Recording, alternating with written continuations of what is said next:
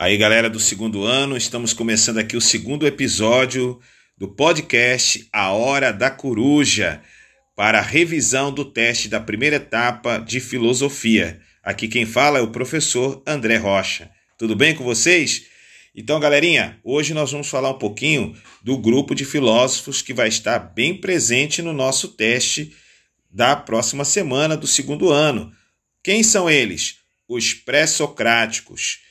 Vamos entender que a filosofia não nasceu na pátria mãe. Lembrando sempre disso, ela nasceu nas colônias da Grécia Antiga, de maneira mais precisa, num primeiro momento, nas colônias da Ásia Menor, na Jônia, e logo depois nas colônias do sul da Itália, na chamada Magna Grécia. Somente depois de florescer em berço colonial, a filosofia migrou para a pátria mãe. Então, o nascimento da filosofia foi marcado essencialmente pelas preocupações físicas e cosmológicas. Olha aí o que o professor está falando para vocês: preocupações físicas e cosmológicas. Mas, professor, que preocupações físicas são essas? Physis, natureza. Daí que os filósofos eram também chamados de filósofos da natureza, os pré-socráticos tá? E eles estavam procurando o que mesmo, esses pré-socráticos? O arqué, o princípio fundamental de onde veio o universo, que dá sustentação ao universo, a origem da humanidade.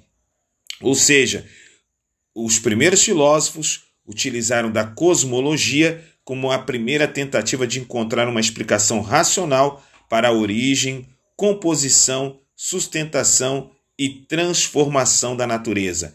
Ou seja, a physis. É isso que é muito importante. Physis, natureza, daí a palavra física, natureza. Muito bem, quem eram os pré-socráticos? Então nós temos o primeiro filósofo, que é o Tales de Mileto. Não vamos esquecer isto. Falei isso várias vezes para vocês. Os pré-socráticos são os primeiros filósofos, então não podemos dar sentido a quem diz que Sócrates foi o primeiro filósofo, tá? Porque Sócrates é um filósofo da filosofia clássica.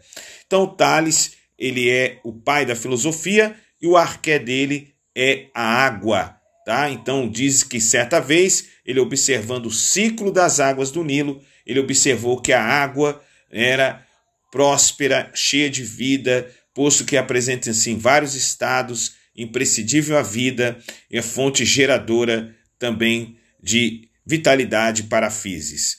Depois tivemos o Anaximandro de Mileto, que foi contrário ao pensamento do Tales, ao dizer que nós não podemos dizer que foi um princípio físico em si que trouxe a origem do universo, né, da física como tal, mas sim algo indeterminado, infinito e ilimitado que ele chamou de apeiron. Né? Então, este é o arqué de Anaximandro de Mileto.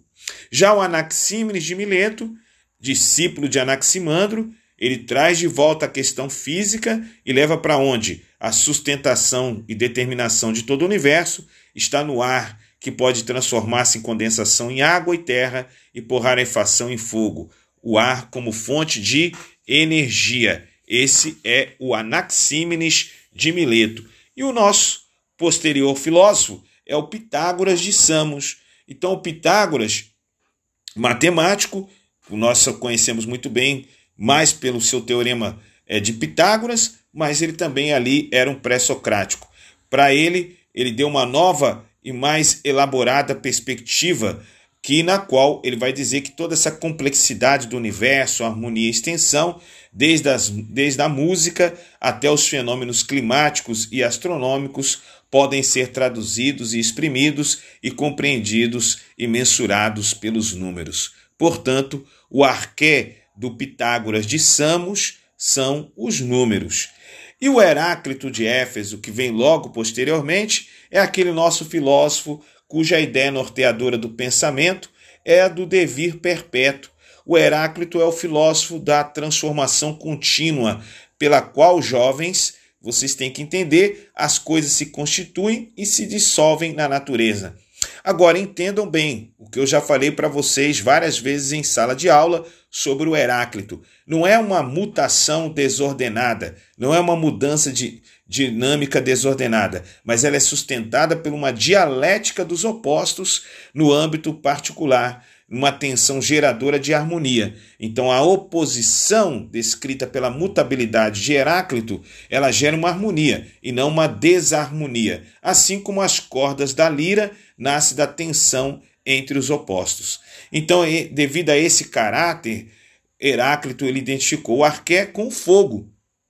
E é essa também é uma grande diferença aí.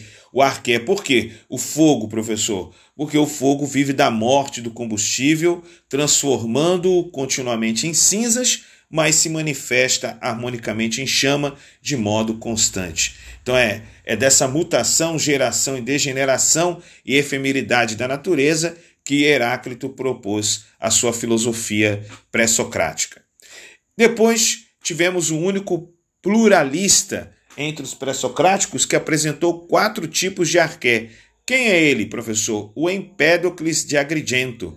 Tá? Então a compreensão do universo reside nessa agregação desagregação dos quatro elementos originários e incorruptíveis: terra, água, fogo e ar. E essas forças agregadoras e desagregadoras, o, próprio Empédocles vai dizer que são respectivamente o amor e o ódio, né? Então, Empédocles ele deixa isso bem claro e por isso ele é chamado de pluralista, porque ele apresenta mais de um arqué para nós.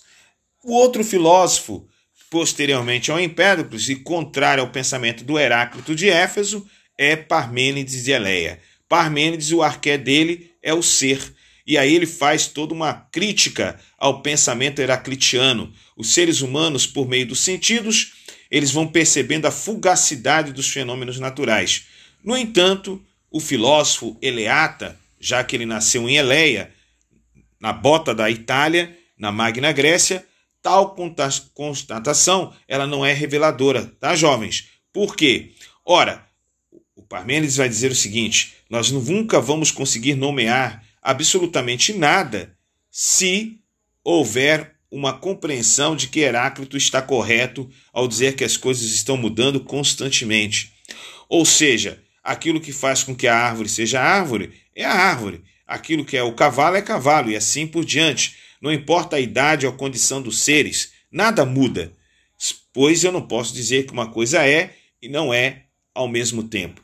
Então, para Parmênides, o ser é aquilo que nos caracteriza essencialmente, não importa o estágio de mutação em que nos encontramos. O ser aqui, a essência. Então, o ser, por ser eterno e imutável, é a condição de sustentação de tudo o que existe. E eu só posso falar daquilo que existe. O ser existe. O não ser, ele absolutamente não existe, portanto, ele não pode ser exprimido pela linguagem. Assim vai dizer Parmênides de Eleia. Finalizando os pré-socráticos aí jovens, faltou quem? Demócrito de Abdera, que é o pai da química rudimentar lá, o nosso pré-socrático atomista.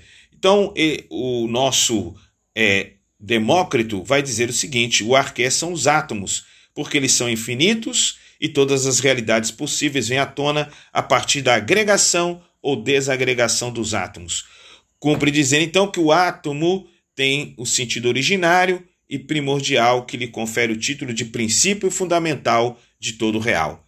Ou seja, quando as coisas morrem, os átomos se desagregam. Quando surge algo no universo, os átomos estão agregados. Então, para o Demócrito, nada nasce do nada ou retorna ao nada. O átomo é o princípio primeiro e último de tudo. Galerinha, estamos aqui terminando o segundo episódio do podcast a Hora da Coruja, que é a revisão para o teste da primeira etapa de filosofia.